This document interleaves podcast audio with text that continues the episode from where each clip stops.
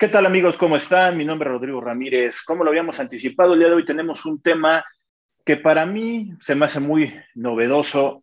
¿En qué sentido? En las normas de información financiera. Para los que me conocen, para los que me identifican, saben que eh, a mí me ha apasionado mucho la cuestión de las normas de información financiera. Y yo he dicho que este, ha habido más evolución en esta área de nuestra profesión, en las normas de información financiera, en el área contable, más que en otros aspectos que pueden ser costos, eh, en el mismo fiscal. Hay muchos eh, parámetros que yo pudiera estar comparando y creo que la actualización que ha estado desarrollando a nivel internacional el JASB y también la cuestión del CINIF aquí en México con la normatividad contable nos hacen que al final de cuentas estemos eh, buscando una actualización y ver las repercusiones que pudiéramos estar teniendo.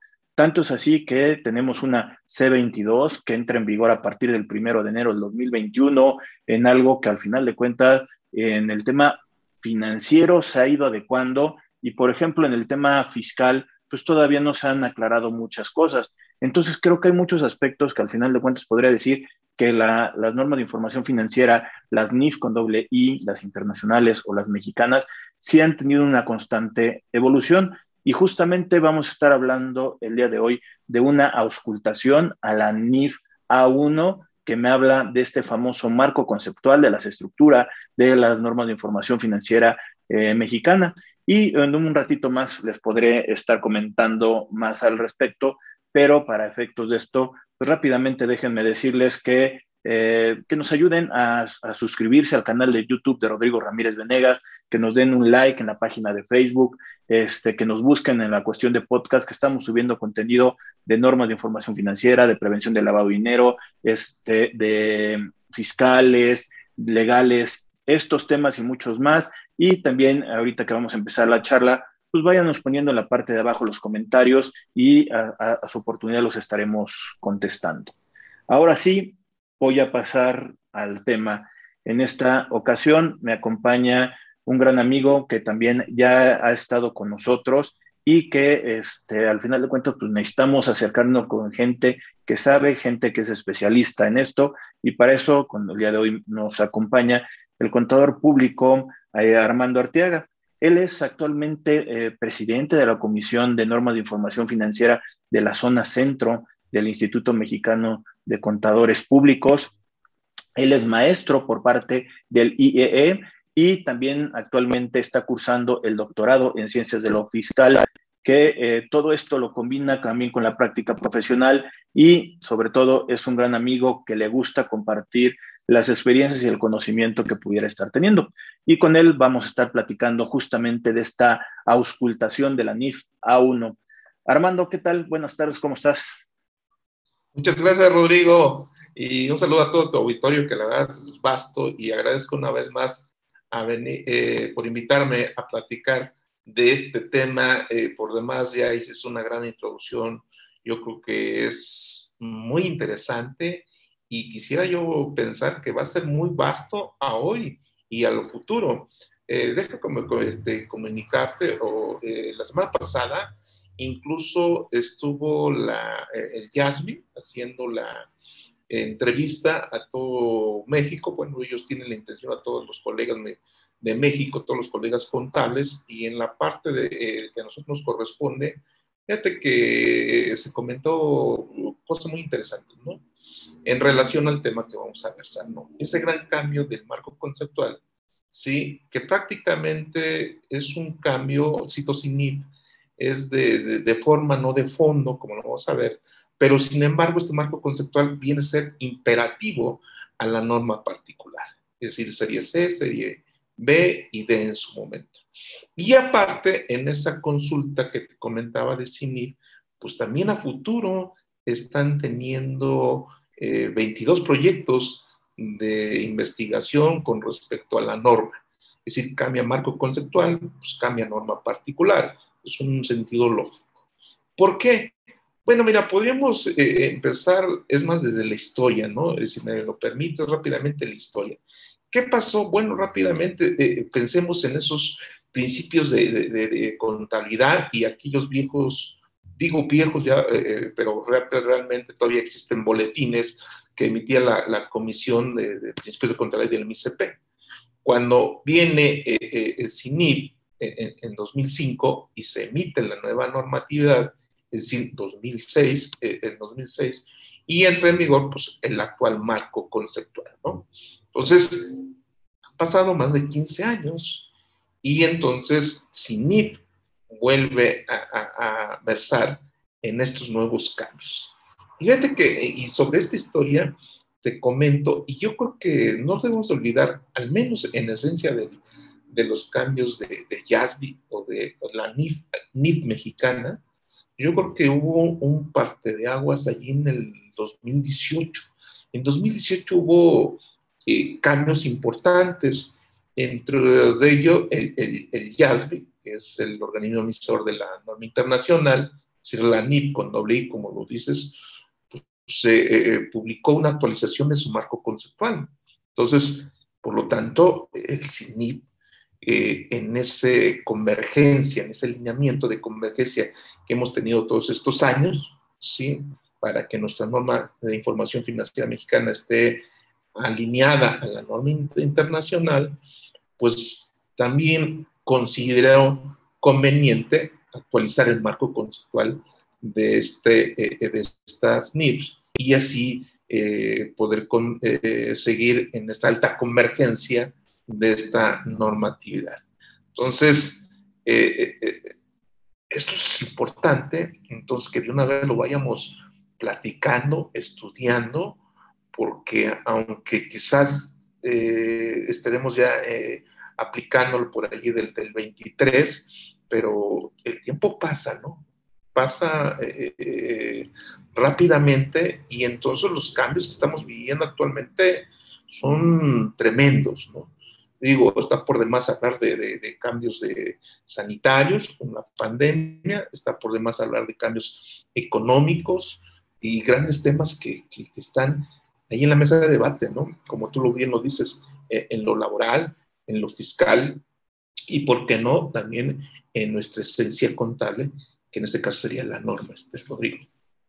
Oye, Armando, un poquito de lo que, de, lo que empiezas a, comentar y creo que sí es importante que lo pudiéramos también eh, puntualizar. Em, este cambio que, se, que, está proponiendo el CINIF este, para efectos de esta NIF A1, que es el marco conceptual, déjame también plantearlo de esta forma.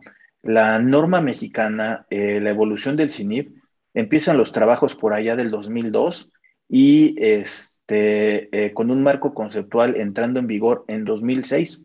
Estamos hablando que ya fueron 15 años de que eh, tenemos un marco conceptual aquí en México de un cambio de los principios de contabilidad, como también lo que estabas comentando de la Comisión de Principios de Contabilidad, a esta evolución.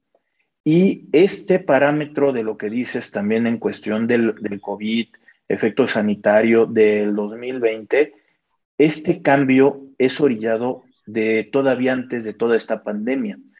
Eh, ¿Por qué lo comento? El marco conceptual del JASB, eh, como ahorita lo estabas comentando, cosas de Partaguas de 2018, es lo que busca el, el, el, es una evolución de su marco conceptual, porque antes nada más eran cuatro capítulos y uno de ellos estaba en desarrollo. Para efectos del 2020 ya entra el, el con un este, marco conceptual de ocho capítulos que podría yo decirlo, sería mi percepción, eh, muy parecidos a lo que nosotros tenemos con nuestras normas de la 1 a la 8. Esto hace que a partir de este año el CINIF tome un trabajo para ver qué tanto hay un tema de convergencia con lo nuevo que tiene el JASB, con lo nuevo que al final de cuentas pudiéramos tener nosotros. Y emiten una eh, NIF A1 en auscultación, por allá fue del 31 de mayo, y hasta el mes de septiembre se van a recibir la cuestión de los documentos. Pero yo creo que ahí, Armando, lo que nos pudieras empezar a ayudar también para ver esta, este cambio de, estructura, si bien ya lo comentaste, no de fondo, sino de más bien de forma, ¿cuál sería con lo que pudiéramos empezar a ver esta nueva visión de este nuevo marco conceptual, si es que se permitiría la, la expresión, ¿cómo ves un, cómo, cómo empezaríamos con los cambios? Fíjate que eh, antes de, platicar esos cambios de, toda la serie A como actualmente la conocemos y que después nos vamos a ir a capítulos, fíjate quisiera hacer una, una puntualización que fue una pregunta expresa a mi persona al investigador de Jasper. Y yo creo que todos nuestros eh, colegas quizás lo estén preguntando, oye, si no hay FRS, hay full y hay FRS PYME, la norma de información financiera mexicana en algún momento cambiara. Es decir, a full y a PYME, que esa ha sido una gran inquietud, se lo quiero preguntar. Yo pregunté entonces Fíjate que él me dio no. No va a haber una norma de información financiera mexicana, full pyme. Es decir, la norma de información financiera mexicana es para todos aquí en México. Entonces, seas pyme, seas más pequeñito, siempre y cuando tengas necesidad de emitir esos estados financieros. Entonces, para todos. Entonces, esto sí lo quiero puntualizar, porque entonces ahí viene más la necesidad del estudio de la misma norma, de la norma de información financiera porque es para todos, para cubrir esas necesidades. ¿Y va a haber grandes cambios? Sí. Alguien me decía, oye, ¿cómo la aplico? Mira, ¿por qué el marco conceptual? Quizás ahorita dices, si me estás observando, estoy en un marco, ¿no? Estoy ahí un, un marco que me está referenciando, ¿no? A Rodrigo también está en un marco que está referenciado. Sí, son iguales, ¿no? Pero vas convergiendo, ¿no? De acuerdo a tus necesidades. O si, si no te llena, si no te si me permites el término, si no te llena tu información esta en norma financiera mexicana, bueno, pues podrías ir a la norma internacional. O sea, JASBI trae la intención, y CINIP también, de que se cubra toda la necesidad de información contable financiera. Entonces, es allí donde ellos entran y con lo que tú comentas, que estos marcos conceptuales vayan a esa convergencia. De hecho, tenemos 55 55 NIFs que tenemos que estar estudiando, ¿no? Quizás es tan pequeñito en tu entidad, quizás dices, oye, no me aplica todo, pero los que te apliquen su marco conceptual, eso sí hay que estar ahí al tanto, al tanto de cómo las vamos a aplicar. Entonces, haciendo ya a conclusiones, norma de información financiera mexicana para todos. No va a haber ni para pymes ni culpa en sí, ahí sí hay que tener cuidado, sobre todo en la cuestión supletoria, porque si eres pyme, hay que ver si la, supletoria es pyme o es full. Es una entonces. Entonces, la otra. ahí permíteme tantito, Armando, para también saber si las personas nos alcanzan a identificar a lo que hace referencia. Este es el librito de las IFRS de las normas internacionales, eh, lo que yo denomino de color rojo. Este es el apartado A de este, de un solo bloque de las IFRS, son tres tomos, porque traen las guías, traen implementaciones. Son tres. Estas son las que estás haciendo referencia como eh, IFRS eh, completas eh, o al final de cuentas las IFRS normales que pudiéramos estar contemplando. Y aquí está el librito que yo tengo de las IFRS para pymes, que vean la cuestión del tamaño eh, el, volumen es, es totalmente diferente. Este, independientemente que ha tenido, por lo menos de esta versión que les estoy mostrando, unas eh, tres adecuaciones más, pero al final de cuentas estamos hablando que vean la diferencia entre utilizar una normatividad completa, como se llega a considerar en muchos países, y donde también para efectos de algunos países, Colombia, Perú, es obligatorio llevar para pymes en una cuestión muy simplificada y que para efectos de nosotros estamos hablando que seríamos como nuestras propias normas de información financiera que vean la cuestión del, tamaño del trabajo que pudieran estar haciendo. Sí, de hecho se ha estado comentando en muchas ocasiones eh, la necesidad de hacer eh, normas simplificadas para pequeños eh, empresarios, para pequeños emprendedores, porque la consideran que es muy engorrosa. Y principalmente yo creo que caería en los instrumentos financieros que tenemos de 2018. Pero como tú dices, creo que aquí la intención por parte del CENIF es aplicar la normatividad mexicana para efectos de los que apliquen y los que cotizan en bolsa o los que quieran irse a normatividad internacional se vayan para la completa. ¿Por qué? Porque esta pues, no caería efectos de poderlo tener. Que más adelante, eh, a ver si puedo también platicar un poco de estas pymes eh, obligatorias en otros países, estas normas, que creo que también es un tema eh, importante para poderlo comentar. Pero este, Armando, era un poquito también para, para hacer este preámbulo y que vieran el comentario que está diciendo sobre tu misma pregunta que le hiciste a la gente del jazz. Sí, entonces era importante porque luego vemos precisamente los librotes y dices, ¿dónde voy, no? ¿Dónde voy? Y yo creo que esta NIF mexicana cubre, cubre esos, esos, este, eh, esas necesidades, ¿no? De nuestra información contable financiera. Bueno, entrando y, y, y puntualizando ya lo comentado, entonces entro a estos cambios, estos nuevos cambios. Fíjate que la visualización de SNIP, y yo creo que también los, los míos, los tuyos, siempre sería eh, ver una comparativa, ¿no? Una comparativa, cómo está y cómo vamos a estar. Y tengo cómo vamos a estar porque recordemos todavía está en proceso de escultación este boletín NIP A1 y yo creo que quien pueda eh, eh, todavía aportar, sumar su observación, sus opiniones con respecto a estos grandes, estos cambios, pues tenemos hasta el mes de septiembre, ¿no? Hasta el mes de septiembre todavía, que ya no son muchos días, pero prácticamente yo creo que, a mi opinión, mucha de, esta información entrará en vigor y, y, le veo eh, muchas bondades, fíjate, le veo muchas bondades. Entonces, en primera, bueno, el gran cambio que ya no vamos a leer eh, eh, el NIF A1, 2, 3, 4, 5, 6, 7, 8, como estaba en este último libro que de la serie 21, este, que emite el CINIF, sino yo creo que vamos a encontrar ya este mismo nuevo marco, pero por capítulos, es decir, 10, 20, 30, 40, 50, 60, 70, 80, 90. Y entonces para referirme a la plática, pues prácticamente me voy a ir a capitulado, que es lo nuevo, no sin hacer el antecedente de cómo está, porque todavía está eh, eh, eh, en nuestro, nuestro marco.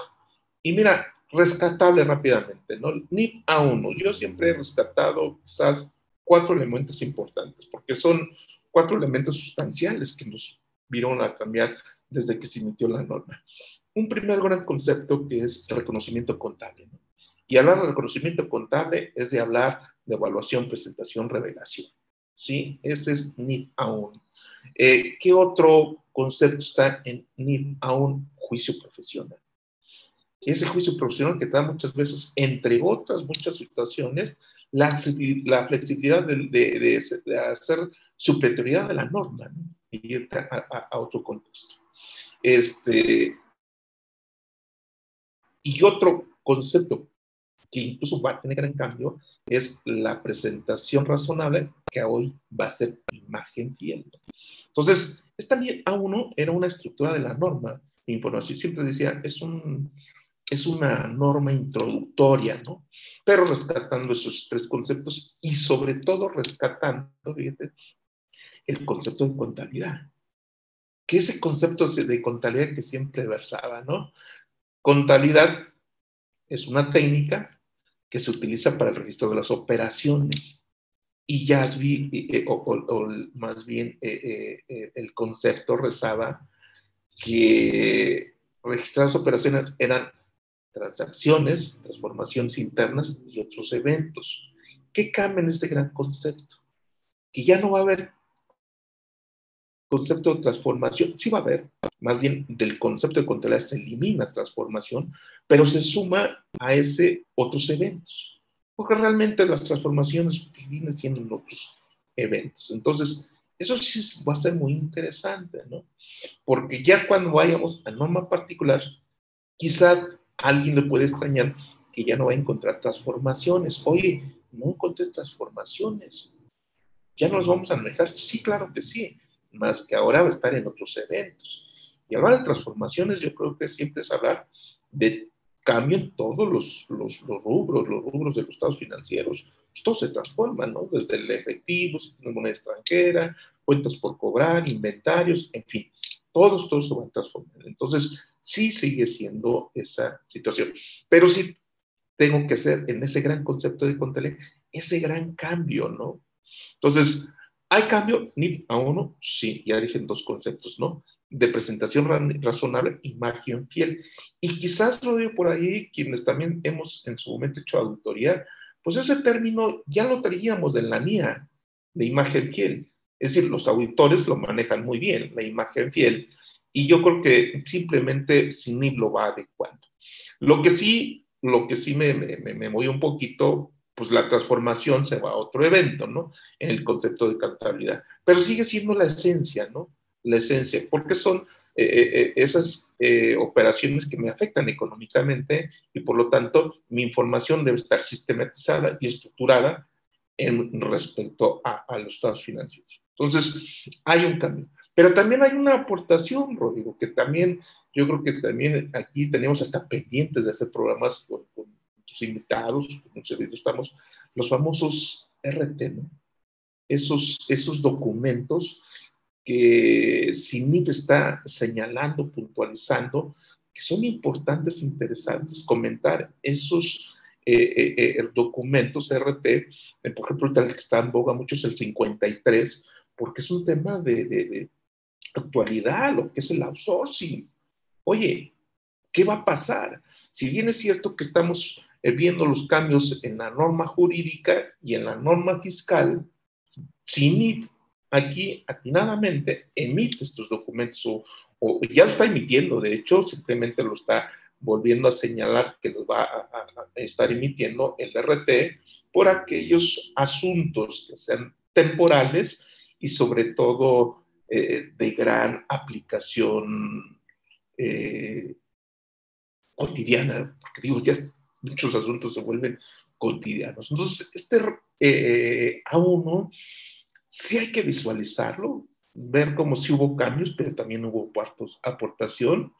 En el capítulo 20, que viene de postulados básicos, yo creo que no, no hay mucho gran cambio, quizás por allí en el postulado del vengo tenemos lo del periodo contable, ¿no? Pero hay que también, también, digo, cuando analizamos periodo contable, pues ahí también hay que estar visualizando, yo siempre he dicho lo que es normativa contable, pero respecto al tiempo, ¿no? Como puede ser postulado de negocio en marcha, que luego es muy subjetivo, desde cuándo sí, cuándo no la entidad está en marcha, esos periodos contables. Pero no, no olvidemos, porque hay un B6 que es eh, eh, la norma para eh, presentación del, del, balance general, ¿sí? Ya ves que es válido los tres nombres, balance general, esta situación financiera o esta posición financiera, como le gusten llamar, o llaman. Pero allí me habla mucho del, del ciclo normal de operación. Entonces, no confundirlo, por favor, porque sí es muy importante cómo identificar el ciclo normal de operación, ¿sí?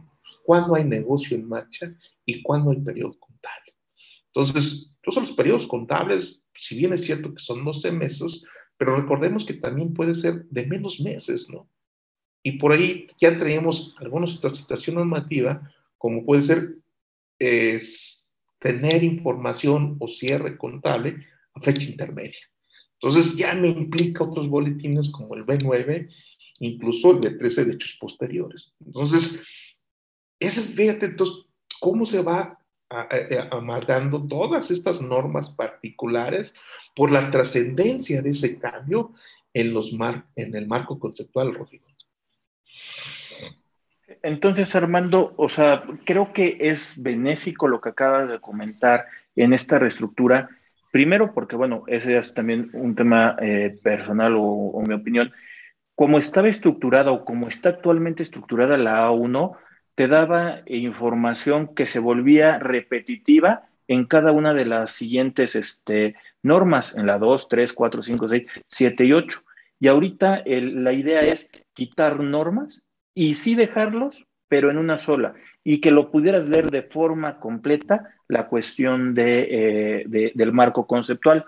Y también una de las cosas que estabas dando también a entender, y creo que es importante puntualizar también, es que eh, esta norma que entraría en vigor posiblemente para el primero de enero del 2023, obviamente dependerá cómo quede la cuestión de la auscultación, pero es normativa. Para efectos de México es obligatorio esta norma porque tiene una nomenclatura a comparación del marco conceptual eh, del IFRS que ahí este, no está en una norma en particular, sino abarca como un barco que está eh, repercutido en todas las normas, pero aquí sí la tenemos como una A1. Sí, sí, claro que sí. Entonces, siempre, siempre eh, digo, eh, estos postulados, y, retomando y sumando a lo comentado, los postulados, eh, nunca perderlo de vista, ¿no? Digo, de, observancia sobre todo. Tres a la entidad, cinco a la operación, ¿no? Entonces, tres a la entidad, yo creo que el principal, yo, digo la piedra filosofal, la, piedra angulada en la norma, la sustancia económica, ¿no? La sustancia económica, que es un referente importantísimo como postulado, ¿no? Entidad económica y negocio en marcha. Y después viene la aplicación al operativo, que es pues desde el, el devengo contable, momento, ¿sí? El, el la evaluación, que ahorita platico en 5 y 6, porque también evaluación es importante, Recuerdos que venimos platicando reconocimientos iniciales, reconocimientos posteriores. Aquí me dicen, oiga, maestro, es que ya me había acostumbrado, me había costado trabajo eh, en identificar cuándo reconocimiento inicial y cuándo reconocimiento posterior, y porque luego me confundía con entradas y salidas, y, y no era, y que ya dominaba yo costo de adquisición, costo de reposición, reemplazo, ya dominaba yo eh, valores de realización, de liquidación y ahora cambia, ¿no? Cambia a valor, ¿no? Y entonces, incluso con conceptos más, dije por ahí un amigo en común que, que tenemos del buen Juan Fernando, que le mando un saludo, ¿no? La norma es más bursátil, ¿no? Porque vamos a hablar ya de, esta de costo amortizado. Entonces, sí hay que besarnos un poquito más en, en la cuestión bursátil. Pero bueno, entonces, siguiendo ya con estos postulados, bueno, pues entramos a ese capítulo 30, Rodrigo, que es, ¿cómo le estábamos llamando? ¿no? Necesidad de los usuarios y el objetivo de los estados financieros. ¿Qué cambia? ¿Sí? ¿Qué dice Sini? Oye, pues ahora es el objetivo de los estados financieros. El gran objetivo es que la información sea útil para la toma de decisiones. Oye, ¿qué va a pasar entonces con las necesidades? Pues claro que tenemos que seguir eh, eh, eh, versando en que si cumple eh, eh, los estados financieros en su objetivo de que la información tenga esas características cualitativas que siempre hemos comentado, es decir, que sean confiables, que la información sea confiable, que es una característica muy oportuna, que sea relevante, ¿no?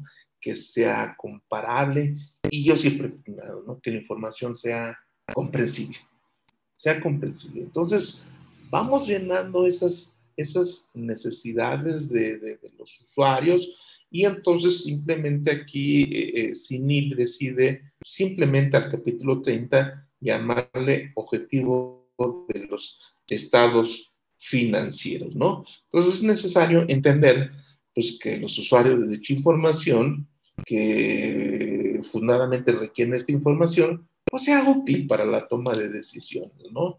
Entonces, eh, no es fácil eh, tomar decisiones, ¿no?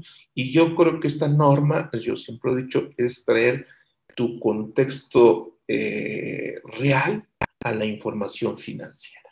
Contexto real a la información financiera. Entonces, si tú tienes, obviamente hay quizás sencillos, pero hay complejos, ¿no? Más si, si tendríamos que irnos a, por ejemplo, a instrumentos financieros, ¿no? Sería pues, complejos, son complejos, ¿no? Pero hay otros que, que, son más bondadosos y es que nos ayudan, siempre dice, eh, me acordé y lo utilizo mucho lo que dice la Corte, ¿no? La norma es una herramienta muy útil para que puedas tú sustanciar tu información o materializar, como dicen allá. No, pero entonces yo digo, esta es, es una norma muy, muy útil para que esa información, una vez satisfechas estas eh, necesidades, cumpliendo con el objetivo, pues la toma de decisiones te va a dar mucha certeza. Entonces, es un cambio pues necesario, creo que lo vean, ¿no? Y, aparte que, si me dejas, eh, te opino un poquito, este, Rodrigo, se me hacía muy largo el nombre, ¿no? Necesidad de los usuarios y objetivo de los estados financieros. y a mí me ve más ad hoc. No sé, en tu comentario, este, Rodrigo. Sí, es correcto. Esto también ya, habíamos tenido una, una, oportunidad de poderlo platicar en, en, un evento que estuvimos en el Colegio de Contadores Públicos del Valle de Toluca, donde justamente eh, pues yo hacía ese comentario, ¿no? En el que era un hombre muy largo, eh, quedan muchas cosas también entendidas como, como se queda aquí adecuado, y en la realidad estamos hablando que pues realmente seguirán siendo el mismo usuario de los que teníamos anteriormente y son exactamente las mismas necesidades. O sea, realmente eh, esta persona que a la cual se le está entregando la información financiera no ha cambiado en estos últimos años. Seguirá siendo la misma. Nada más lo que sí tendríamos que estar adecuando es justamente la cuestión de otros factores, como lo estás comentando, como características cualitativas, como el reconocimiento, evaluación eh, presentación, revelación, que justamente pues, es lo que, lo que vendría eh, ahorita a platicar. ¿Sería correcto, no, Armando? Sí, claro. Fíjate, entonces, este, entrando estas características, como bien lo, eh, dice aquí CENIP, entrando a capítulo 40, fíjate que yo comento y comento bastante con mis colegas, colegas contables, ¿no? No olvidemos que si bien es cierto que nos formaron para hacer esta parte cuantitativa, es decir, cuantificar en número todas esas operaciones, ¿no? Complejas como son las transformaciones los otros eventos, ¿sí? El, el CINIP, pues desde que ha emitido esta normatividad, es importante ver esa parte eh, cualitativa y que luego quizás no sea tan, mm, tan reconocida, lo tengo que decir, por nuestros clientes o por nuestros usuarios, porque pues es como miedo la confianza, ¿no? ¿Sí?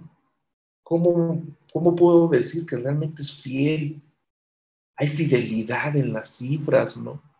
Entonces, sí eh, la parte cualitativa es, este, es importante y yo quisiera pensar que, eh, eh, este, sin meterme en otros temas, lo digo, pero podría ser hasta ético, hasta ético, que esa información que tú vas elaborando, o todos los que elaboramos esta información, con ese grado de confiabilidad, de relevancia o de comparabilidad y comprensión, pues ahora eh, que, se van a quedar pues, estos dos eh, características, sobre todo relevancia y representación fiel, ¿sí? Una representación fiel que quizás no cambie, pero sí en cierta manera da un poquito más de grado de confiabilidad, ¿no?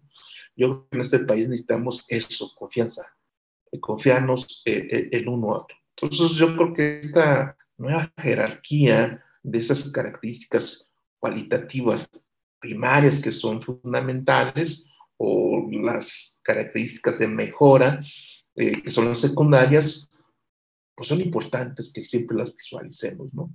Muchas veces los contadores estamos en el, eh, eh, queremos saber los cómo, porque me dice, es que la norma me enuncia, ¿no? Pero yo quisiera que usted me diga cómo, cómo maestro hermano, o sea, cómo hago mi representación fiel. Entonces digo, pues ahí está la norma.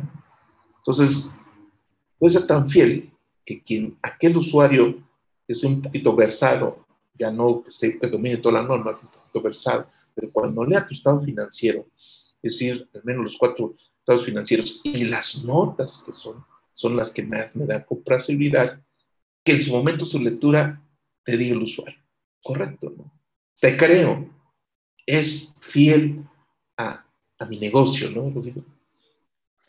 Sí, y, aparte, este, también eh, para la gente que ha identificado lo que acabas de comentar, con justamente con estas características primarias y las de mejora, y que se queda la cuestión, por ejemplo, de representación fiel, como podrán ustedes escuchar lo que acaba de decir nuestro gran amigo Esther Armando, es el marco conceptual de las características cualitativas que el JASB, la normatividad internacional, lo ha tenido hace mucho tiempo. ¿eh? O sea, realmente eh, se está adecuando nuestra, eh, nuestro A, eh, haciendo del marco conceptual características cualitativas, esta NIF A4 que actualmente tenemos se está acomodando en esta sección número 440 y este, es ya más parecida a unas características cualitativas internacionales que las mismas que traíamos como eh, Comisión de Principios de Contabilidad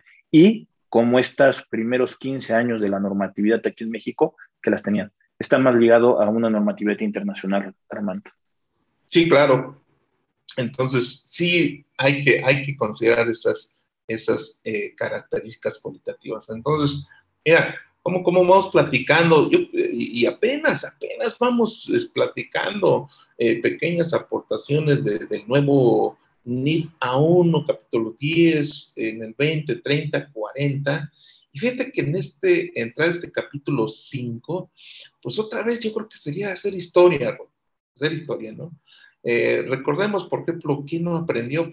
Todos aprendimos, al menos la mecánica contable en ese libro del maestro Elías Lara Flores, o Mariano Ansúrez y demás. Y los primeros conceptos que nuestra de formación que, que aprendimos, Rodrigo, era qué es activo, qué es pasivo, qué es capital, ¿no? Y entonces, pues empezábamos, oye, ¿qué es el activo, no? Y desde conjunto de bienes y derechos, ¿correcto? Sí, sigue siendo. Oye, ¿qué es un pasivo? Conjunto de deudas y obligaciones, sigue siendo. ¿no? Oye, ¿qué es el capital diferencial? Activo no es pasivo, sustenta el capital. Entonces, ya traíamos entonces la NIF A5, y dice, no, pues hay que describir esos eh, eh, eh, grandes elementos que conforman los estados financieros, ¿no? Activo, pasivo, capital, además de en nuestros otros financieros, la NIF A5 pues me, me me va eh, describiendo el ingreso, costo-gasto, ¿sí? ORI, que es un concepto importante que no cambia, ORI que no cambia, y, los movimientos de, de, los accionistas. Pero aquí hay, vienen los cambios, ¿no? Y otra vez hay que visualizar cómo SINIF va a referenciar el activo y el pasivo, si tú me lo pones incluso hasta el concepto, ¿no? Y otra vez tendríamos que analizar, ¿no? Cómo estuvo anteriormente y cómo está en el nuevo marco. Entonces, por ejemplo, el activo me dice, ¿es un recurso económico? Sí, claro. ¿Sí? Oye, ¿qué va sin el nuevo marco? Es un recurso económico y es un derecho. Oye, antes lo decíamos, sí, claro, seguían siendo derechos, ¿no? Claro, cuenta por cobrar, ¿no? Dice, controlada por la entidad. Sí, controlada por la entidad. Entonces, aquí incluso lo hemos platicado. Pues un activo muchas veces no tiene que ver con posesión o con propiedad, que son cuestiones jurídicas. Aquí tiene que ver con control. Entonces, y ahí está de cinco, ¿no? Derecho de uso, ¿no? Controlado por la entidad. Identificado, pues ya no tanto. Aquí se, se eliminó ese concepto. Cuantificado en términos monetarios, pues es lo que comentaba, ¿no? Nosotros como generadores de la información contable, pues siempre estamos cuantificando. Elimina el término. Creo que no es minimizar el concepto, ¿eh? Yo creo que es tener esa comprensión que estábamos haciendo ahorita en el 4, ¿no? Siempre nos cuantificamos, siempre identificamos. Quizás era necesario, lo hacemos, ¿no? Tiene una lógica, ¿ok? Lo, lo, lo elimina. Luego, eh, ¿se esperan beneficios económicos fundadamente? Sí, siempre. ¿No? Yo muchas veces he versado que un contador debe entender en la actualidad toda erogación, erogación y digo erogación, ¿no? Debe identificar si esta erogación me ayuda a generar ingresos o que esta erogación es parte de un activo y que ese activo me va a dar eh, eh, beneficios presentes y futuros. Entonces, ahora, ¿qué cambia, no? Eh, con el nuevo marco. Entonces, este activo tiene potencial de producir beneficios económicos futuros. Entonces, fíjate, potencial, ¿no? fuerza. Eso me encantó a mí porque sí, un activo, sobre todo un, un, fijo, pero quizás un intangible, ¿no? Rodrigo, que hay que observar. Oye, ¿dónde le ves el potencial?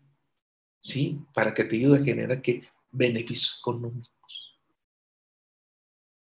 Y luego, también eh, decía, ¿no? Al final, eh, eh, en esa definición, derivado de eventos pasados. Y ahora me dice, como resultado de eventos pasados.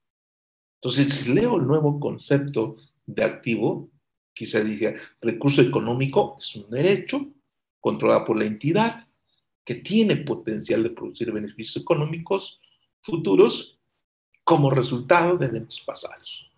Entonces, si es un impacto, digo, a mí en lo particular, yo me quedaría con este nuevo, nuevo concepto y aún así también con el nuevo concepto de, de pasivo, ¿no? Que es esa dualidad. ¿Por qué? Porque anteriormente decía una obligación presente, sí. Siempre lo vemos como una obligación, pero quizás los financieros lo vean a los pasivos como fuentes de financiamiento, pero serían otros contextos, ¿no? ¿Sí? O lo veríamos como deudas, ¿no? Y otra vez como en el activo, ¿no? Oye, ¿se identifica? Sí, tiene su obligación, tiene su, está identificada, ¿no? ¿Sí? Cuantificado en términos, pues todo lo cuantificamos, ¿no? ¿Sí? Eliminan esos conceptos de identificación y cuantificación en términos, tanto en activo como en pasivo. Y después viene la probabilidad, ¿no? ¿Qué decía anterior en el pasivo? Representa la probable salida de recursos económicos. Ahora va a decir, representa una transferencia de recursos económicos en el futuro. Y entonces viene la probabilidad.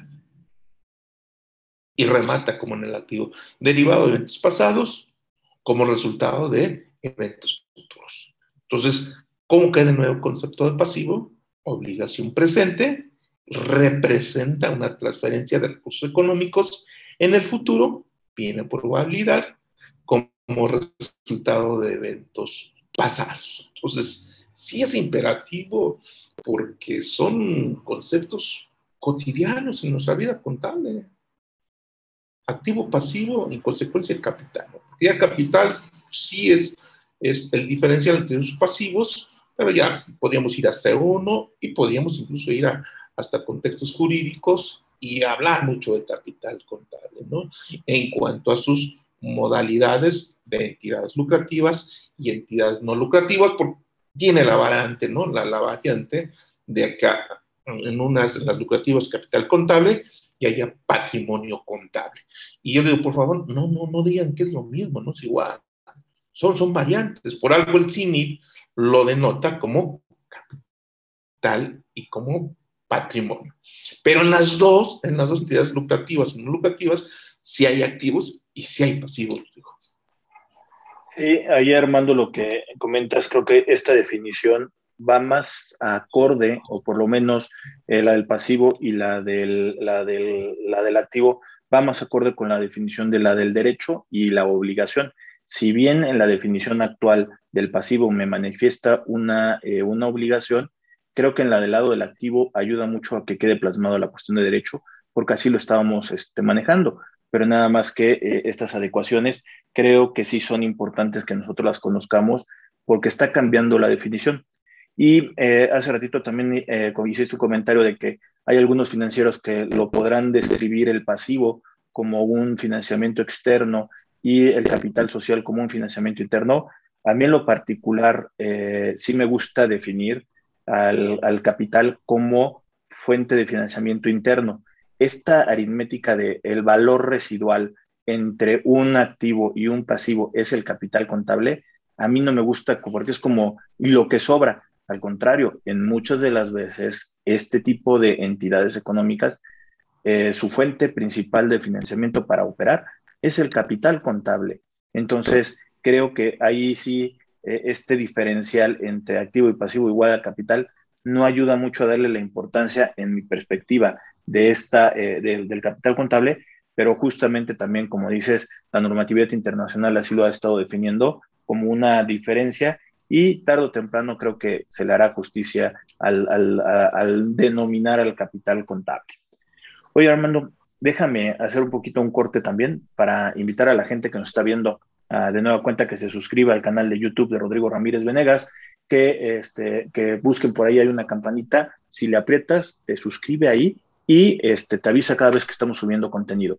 De igual forma que nos busquen en podcast, estamos en, este, en Spotify, en Apple, este, Google, Apple, este, estamos en varias cadenas de, distribución de podcast. Búsquenos y, este, y ahí encontrarán contenido de acuerdo a sus propias necesidades. Y también en la página de eh, Facebook, que nos proporcionen un, like para poder este, tenerlos ahí este, presentes y estar subiendo contenido, que es lo que el esfuerzo que estamos haciendo en, en particular yo y toda la infraestructura que tenemos aquí, este, que estamos haciendo estas pláticas, y de igual forma que todos los invitados que nos están acompañando y que están ávidos para poder aportar sus conocimientos, su experiencia y la práctica profesional. Oye, Armando, y quedarían entonces rápidamente, eh, principalmente, unas secciones que eh, separan el reconocimiento de la evaluación. Antes estaban o están actualmente en el A6. Eh, tenemos presentación y revelación. Y digamos que la que quedaría muy rápido pues sería el A8 que se convierte ahora en la sección número 900, eh, que es supletoriedad, que realmente no estaría cambiando. Rápidamente, ¿qué nos puedes decir de estos cuatro elementos de, eh, de, la normatividad contable? Fíjate que, que, yo creo que de, más peso, y rápidamente les comentaría, los cambios de, sobre todo evaluación, hay que poner mucho hincapié en eso, porque como ya, rápidamente lo dije, eh, en A6 pues traíamos todos los valores, ¿no? Todos, los valores habidos y, y, conocidos. Entonces, ya estábamos acostumbrados a reconocimiento inicial, reconocimiento posterior, valor de entrada, valor de salida. ¿Qué cambia ahora, no? Y viene, y que tengo que ser más, más, eh, con más estudio. Costo histórico, valor actual. ¿Sí?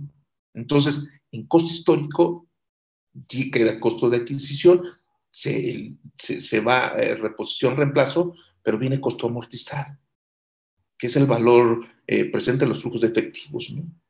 Ese hay que tenerlo, eh, es nuevo quizás, ¿no? Ya manejado, porque ya lo hemos manejado, el costo amortizado, pero sí tenemos que estar en observancia. Otro, valor actual, ¿sí? Y entonces, esto es importante en este eh, eh, eh, valor actual, ¿no? Y entonces en valor actual hay que observar valores razonables, ¿sí? El, valor de uso, valor de realización, valor de cumplimiento, incluso en, con participaciones, el valor del método de participación. Entonces, ese sí es un gran cambio, ¿no? La, cuestión de evaluación. Nos tenemos que volver a eh, este, adaptar a estos nuevos conceptos de evaluación. Yo creo que esto va a ser fundamental y a futuro yo creo que CINI se va eh, a manifestar un poquito más con respecto a la, a, la, evaluación. Entonces, ese es con respecto a los valores. Yo creo que en los otros eh, capitulados que estamos manejando, por ejemplo, lo que era este presentación y revelación. Presentación y revelación, y sobre todo, digo, si hay cambios, ¿no? sobre todo que comunicación efectiva y lo que ya hemos estado comentando, la supletoriedad, ¿no? Que es parte de, esencial de este gran cambio que, que viene en A1, Rodrigo. Entonces, eh, concluyéndole, yo creo que es relevante el estudio de este marco conceptual y yo creo que nos va a dar más beneficios y bondades ¿sí? del que ya actualmente tenemos y manejamos. Entonces, creo que esto es muy importante para poderlo también entonces dejarme puntualizarlo, este Armando.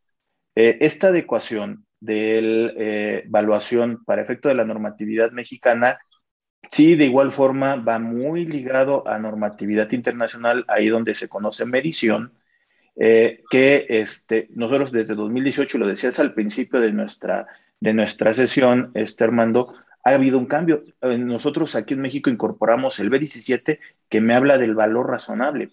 Y justamente es esta adecuación que está teniendo el marco conceptual. Entonces, nada más para poder ser muy puntual y a ver si concuerdas entonces conmigo, sería valuación van a ser de dos tipos, el valor este, histórico y el valor actual. El valor histórico se va a dividir en dos o dos mecanismos, que sería el costo de adquisición y el costo amortizado, que esto lo tenemos al final de cuentas muy arraigado. Lo que nos costó lo incorporamos como activos y el costo amortizado lo tenemos en activos y en pasivos, en instrumentos financieros, que los que debemos estar haciendo actualmente, pero nada más está adecuando. Y del otro lado, el valor actual, digamos que en grandes rasgos estarían en tres, que sería el valor eh, razonable, el famoso valor de mercado, el valor de uso, que este valor de uso es el valor de realización, tenemos el valor de, este, de los flujos futuros traídos al día de hoy y el valor de, este de, realización, que al final de cuentas yo también ahorita lo, lo comentaste. Y el último, y que creo que esto también sí es muy importante, porque este no se tenía dentro o considerado dentro de la evaluación, que es a las inversiones las podrás traer a un valor razonable o las podrás tener a un valor de método de participación. Si bien lo teníamos en otras normas, creo que queda muy puntual este tipo de valores actuales como está actualmente propuesto en auscultación de la norma A1, Armando. Totalmente de acuerdo, totalmente de acuerdo. Y eso es lo que nos tenemos que ya empezar a adaptarnos a esos nuevos conceptos que se va a manejar en norma de información financiera mexicana. Y, y como dijiste también hace ratito, digo, yo tengo la, la, la posibilidad de, de, de, estar preparando a algunas personas para los exámenes de certificación generales y de disciplinas en contabilidad. Y cuando empiezo con el marco conceptual es, es tan básico para poder entender. Y ahorita es explicarles justamente de que vamos a estar en un periodo de transición donde eh, actualmente tenemos incorporados eh, ocho eh, normas y que en el proceso de 2022 va a haber una adecuación a una transformación normal y que para efectos del 2023, si es que quedaría plasmado así después de la ocultación, sería el cambio de este marco conceptual que en mi opinión ayudará a resumir para efectos de ser más prácticos en el entendimiento del marco conceptual y no tan engorroso de tener diferentes normas con diferentes conceptos que fácilmente se pueden contemplar en uno solo, Armando. Sí. Correcto, Rodrigo. Muy bien. Oye, hermano, pues entonces, este, pues no sé si eh, quisieras decir algo nada más también para poder concluir nuestra sesión y nuestra charla del día de hoy, independientemente de las palabras que nos pudieras este, comentar, déjame también rápidamente este, eh, decirle que, bueno, tú y yo tenemos o teníamos una amiga en común, justamente eh, una amiga que era de coordinadora de eventos del, de la zona centro, eh, que acaba de fallecer hace unos cuantos días y que también, por fortuna, también ha estado con nosotros en el programa, en estas pláticas y un poquito por considerando la, la amistad que tú y yo tenemos y también que, que pudimos conocerla, es un poquito un homenaje profesional para ella.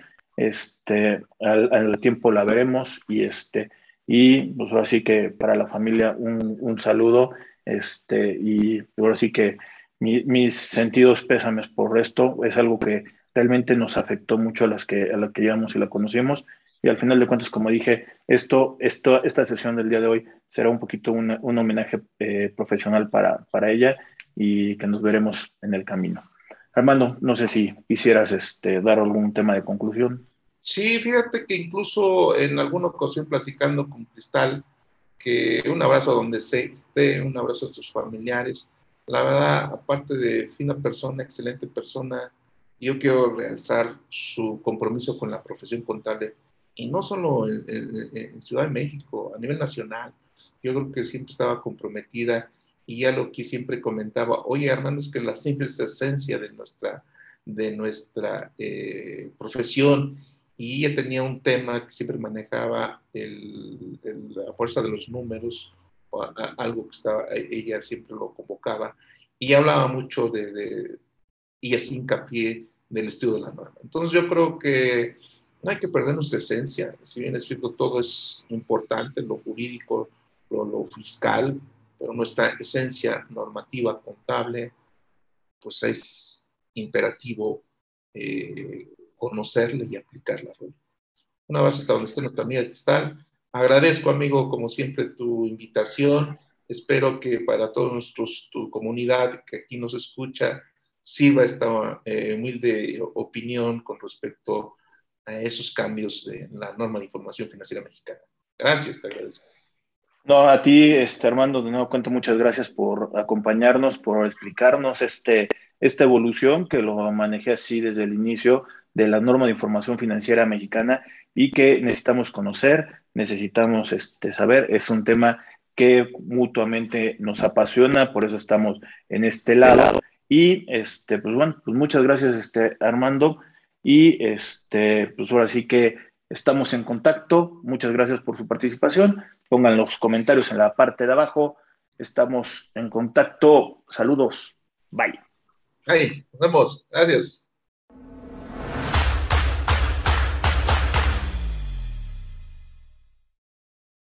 Si llegaste hasta aquí, te pedimos que te suscribas al canal de, de, YouTube de Rodrigo Ramírez Venegas y también que nos apoyes dándole like a la página de Facebook.